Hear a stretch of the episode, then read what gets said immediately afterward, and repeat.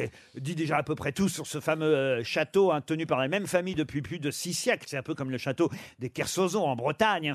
Ça se transmet d'ancêtre en ancêtre, très bien aménagé, comme le château des Kersozon.